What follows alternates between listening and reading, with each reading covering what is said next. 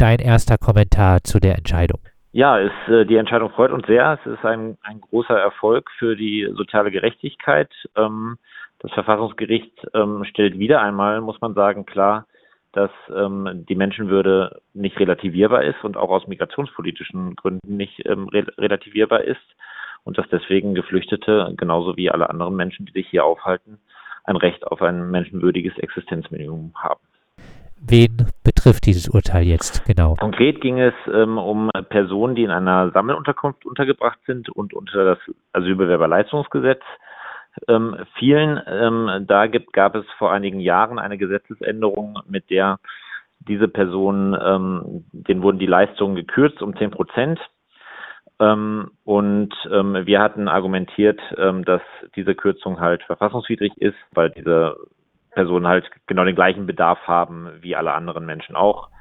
Einen empirischen Versuch nachzuweisen, dass Geflüchtete in Sammelunterkünften gemeinsam wirtschaften und so sparen können, hat der Gesetzgeber im Verfahren nicht vorgelegt, oder? Genau, also die Argumentation des Gesetzgebers war, also oder sagen wir es mal so, äh, um bei, bei ähm, Ehepartnern zum Beispiel ist es schon, ist es schon lange üblich, dass dort ähm, gesagt wird, wenn die gemeinsam wirtschaften, dann gibt es sogenannte Einspareffekte und dadurch ähm, können dann bei Ehepartnern können die Leistungen jeweils um zehn Prozent gekürzt werden, weil die Menschen, also sich beispielsweise gemeinsam einen Kühlschrank kaufen können und deswegen weniger ähm, Bedarf haben.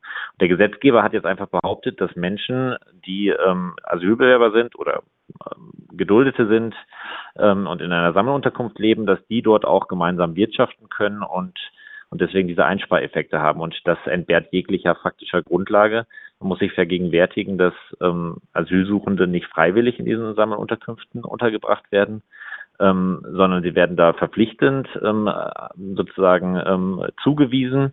Mit wildfremden Leuten müssen sie dort ähm, beispielsweise auf einer Etage leben und sich dort die, die Küchen teilen. Ähm, oft sprechen die Personen noch nicht mal die gleiche Sprache. Es kommt dort auch oft wegen der beengten Verhältnisse zu, zu Streitigkeiten oder zu Konflikten. Und ähm, diese Vorstellung, dass man da wie in einer Familie ähm, zusammen wirtschaftet und, und sich irgendwie die, die Haushaltsmittel oder auch die, Nahrungsmittel teilt, die ist völlig wirklichkeitsfremd und das hat jetzt auch das Bundesverfassungsgericht so festgestellt. Es gibt keine tatsächliche Grundlage für diese Annahme des Gesetzgebers.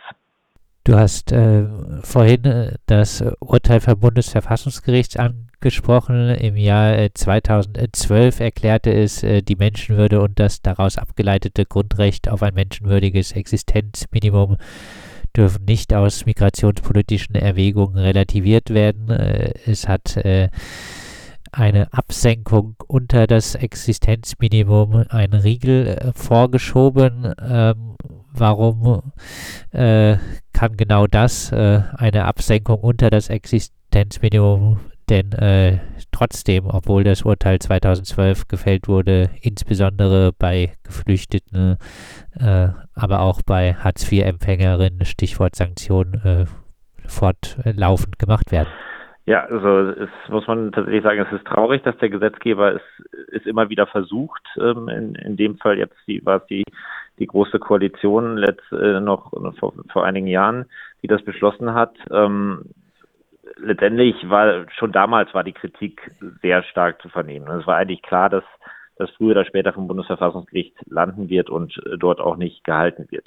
Ähm, der Gesetzgeber versucht es trotzdem immer wieder und es ist traurig, dass es dann immer wieder ähm, Betroffene geben muss, die klagen müssen, ein sehr aufwendiges Verfahren betreiben. Wir haben jetzt ja hier ähm, das unterstützt und ähm, haben da viel Zeit rein investiert. Das Sozialgericht Düsseldorf, also viele andere Gerichte mussten sich auch mit dieser Frage beschäftigen. Ähm, es hat einige Jahre jetzt gedauert, bis es für verfassungswidrig erklärt wurde. Ähm, und ja, das ist einfach ähm, ein gewisses Kalkül, glaube ich, auch vom Gesetzgeber, dass es halt ein paar Jahre lang diese, nur diese gekürzten Leistungen gibt. Ähm, genau, und ähm, also mit der Rechtsprechung des Bundesverfassungsgerichts, wenn man sich die ver vergegenwärtigt, die 2012 eigentlich schon ähm, seit 2012 so besteht, dann war von vornherein eigentlich klar, dass das keinen Bestand ha haben kann. Gehen wir noch auf das jetzige Urteil ein. Äh, in der Zusammenfassung heißt es, der Gesetzgeber verfügt bei den Regelungen zur Sicherung des menschenwürdigen Existenzminimums über einen Gestaltungsspielraum hinsichtlich der Art und Höhe der Leistung. er muss seine Entscheidungen an den konkreten Bedarfen der Hilfsbedürftigen ausrichten.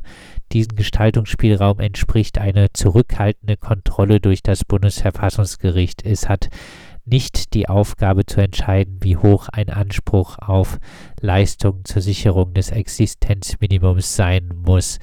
Äh, macht sich äh, das Bundesverfassungsgericht hier nicht äh, einen schlanken Fuß und gibt dem Gesetzgeber erneut die Chance, mit allerlei obskuren Begründungen das Existenzminimum in Frage zu stellen oder die Höhe? Ja, also diese, diese Rechtsprechung ist natürlich ähm, jetzt nicht neu, sondern das ist sozusagen das, was seit 2010, seit dem ersten Hartz-IV-Urteil ähm, schon, schon die Rechtsprechung des Bundesverfassungsgerichts ist.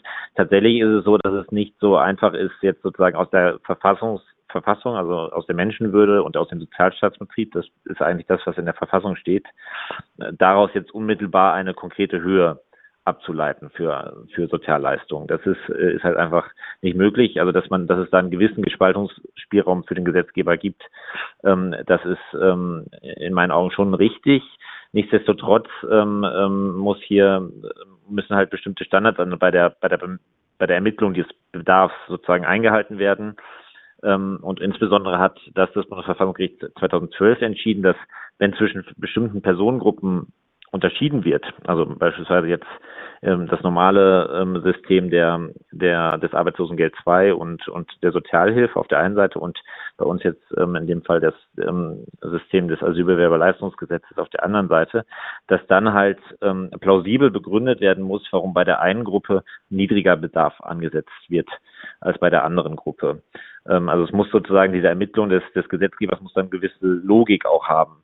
Und, und das war, ist, ist hier in, in unseren Augen halt einfach nicht der Fall gewesen, weil zum Beispiel also Menschen, die in einer Wohnung, in einer WG leben und sich freiwillig dazu entscheiden, auch da ähm, ist noch nicht mal, da werden die Leistungen nicht gekürzt, während Leute, die ähm, zwangsweise in einer Sammelunterkunft ähm, untergebracht werden, da, da wird jetzt auf einmal erwartet, dass sie gemeinsam wirtschaften. Also da ähm, sieht man, dass halt auch eine sehr starke Ungleichbehandlung ähm, stattfindet.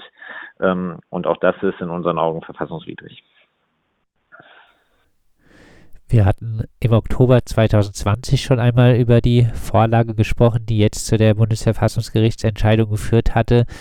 Du hattest damals erklärt, dass ihr äh, jeglichen Minderbedarf, der sich äh, zum Beispiel aus einem kürzeren Aufenthalt ergeben würde, angreift und dann eigentlich, wenn ihr Erfolg haben würdet, äh, der Hartz-IV-Satz äh, für die äh, Geflüchteten gelten äh, müsste. Das ist jetzt nach dem Urteil aber nicht der Fall, oder? Da ging es in diesem Urteil noch nicht drum. Ähm, hier ging es jetzt tatsächlich nur um diese Frage, dürfen 10 Prozent gekürzt werden bei Menschen, die in einer Sammelunterkunft untergebracht sind. Ähm, das, ähm, es gibt noch ein anderes Verfahren, eine, eine Vorlage vom Landessozialgericht Niedersachsen, wo es genau um die andere Frage geht, darf auch aus diesen ähm, Grundleistungen für, für Menschen, die in den ersten 18 Monaten sich in Deutschland aufhalten, ähm, dürfen da bestimmte Bedarfe herausgenommen werden, zum Beispiel für Kommunikation ähm, oder oder Kultur. Ähm, und äh, das ähm, sehen wir auch so, dass also genau oder wir sagen, das ist auch verfassungswidrig. Das Landessozialgericht Niedersachsen sieht das auch so und ähm, da steht auf jeden Fall noch eine Entscheidung des Bundesverfassungsgerichts aus. Äh, kommen wir noch zu den Auswirkungen des äh, jetzigen Urteils kriegen diejenigen, die äh, gekürzte Leistung erhalten haben, jetzt äh, Geld nachgezahlt? Teilweise. Ähm, es kommt ähm, also sozusagen ab, ab jetzt alle neuen erlassenen Bescheide ähm, müssen jetzt angepasst werden auf die an die Regelbedarfsstufe 1. Also die, die vollen Leistungen, äh, die nicht um 10 Prozent gekürzt werden. Ähm, bei den zurückliegenden Leistungen ähm, kommt es darauf an, ob die Betroffenen Widerspruch bzw. Klage eingereicht haben, ähm, also sich gegen den Bescheid gewehrt haben, dann ähm, dürfen sie oder dann, dann muss sozusagen auch rückwirkend für den Zeitraum, in dem sie sich die, sie die Bescheide angegriffen haben, ähm, auch rückwirkend müssen höhere Leistungen gewährt werden. Oder was auch sein kann, ist, dass die Bescheide jetzt noch rückwirkend ähm, angegriffen werden können, wenn ähm, wenn zum Beispiel die Rechtsbehelfsbelehrung nicht richtig ist. Also es sollten sich alle Betroffenen sollten jetzt einmal schauen, äh, gegebenenfalls mit Beratungsstellen oder mit Anwältinnen und Anwälten, ähm, was für Bescheide sind in, im letzten Jahr ergangen und können wir die nicht noch rückwirkend angreifen, damit man zumindest für das letzte Jahr dann noch die höheren Leistungen bekommt. Wieder einmal wird es wahrscheinlich so sein, dass der äh, Großteil auch, äh, weil äh, der Weg äh, zur Anwältin äh, nicht gerade leicht ist für äh, Geflüchtete in Sammelunterkünften, wahrscheinlich die zu niedrigen Leistungen erhalten hat und keine Leist Nachzahlung bekommen wird, oder? Ja, das ist zu befürchten, dass halt, ähm, genau, die meisten haben sich bisher nicht dagegen gewehrt. Sind halt, man muss sich, man muss sich klar machen, es sind wirklich Tausende wenn nicht sogar Hunderttausende ähm, Personen sind von diesen gekürzten Leistungen betroffen. Und ähm, äh, ja, die meisten ähm, haben halt irgendwie, verstehen noch nicht mal diese Bescheide, ähm, haben nicht das Geld, um irgendwie einen Anwalt zu bezahlen ähm, und haben sich deswegen nicht gewehrt. Und ähm, deswegen ähm, ist es leider so, dass der Gesetzgeber mit dieser, mit dieser Nummer, die eigentlich von vornherein zum Scheitern verurteilt war, in gewisser Weise dann durchkommt. Also dass dieses verfassungswidrige Gesetz tatsächlich dazu führt, dass Personen ähm, ähm, ja, um ihr Grundrecht auf ein menschenwürdiges Existenzminimum gebracht werden. Abschließend, ähm, Asylbewerberleistungsgesetz abschaffen ist seit äh, vielen Jahren eine Forderung von zivilgesellschaftlichen Gruppen. Im Fall der Ukraine-Flüchtlinge hat der Staat das ja jetzt äh, vorgemacht, äh, dass es durchaus geht. Kann das jetzige Urteil ein äh, Schritt zur Abschaffung des Asylbewerberleistungsgesetzes sein? Also zumindest werden die Leistungen äh, angeglichen wieder ein, ein Stückchen an das, an das System äh, der, des Arbeitslosengeldes oder, oder der Sozialhilfe. Ähm, es bleiben halt weiter ähm, viele Vorschriften, die abweichen und letztendlich handelt es sich beim Asylbewerberleistungsgesetz um ein diskriminierendes Sonderrecht für Geflüchtete. Ähm, Beispielsweise gibt es noch die Sanktionen, wenn man seinen angeblichen Mitwirkungspflichten nicht nachkommt, dann können auch noch weitere gehende Kürzungen vorgenommen werden. Es gibt eine sehr schlechte und äh, eigentlich nur minimale Gesundheitsversorgung, die mit dem ähm, Menschenrecht auf Gesundheit nicht vereinbar ist. Ähm, und das alles ähm, ist letztendlich diesem Sonderrecht geschuldet und deswegen würde ich sagen, muss dieses Asylbewerberleistungsgesetz komplett abgeschafft werden. Die Betroffenen müssen einfach eingegliedert werden in, das, in die normalen Sozialsicherungssysteme.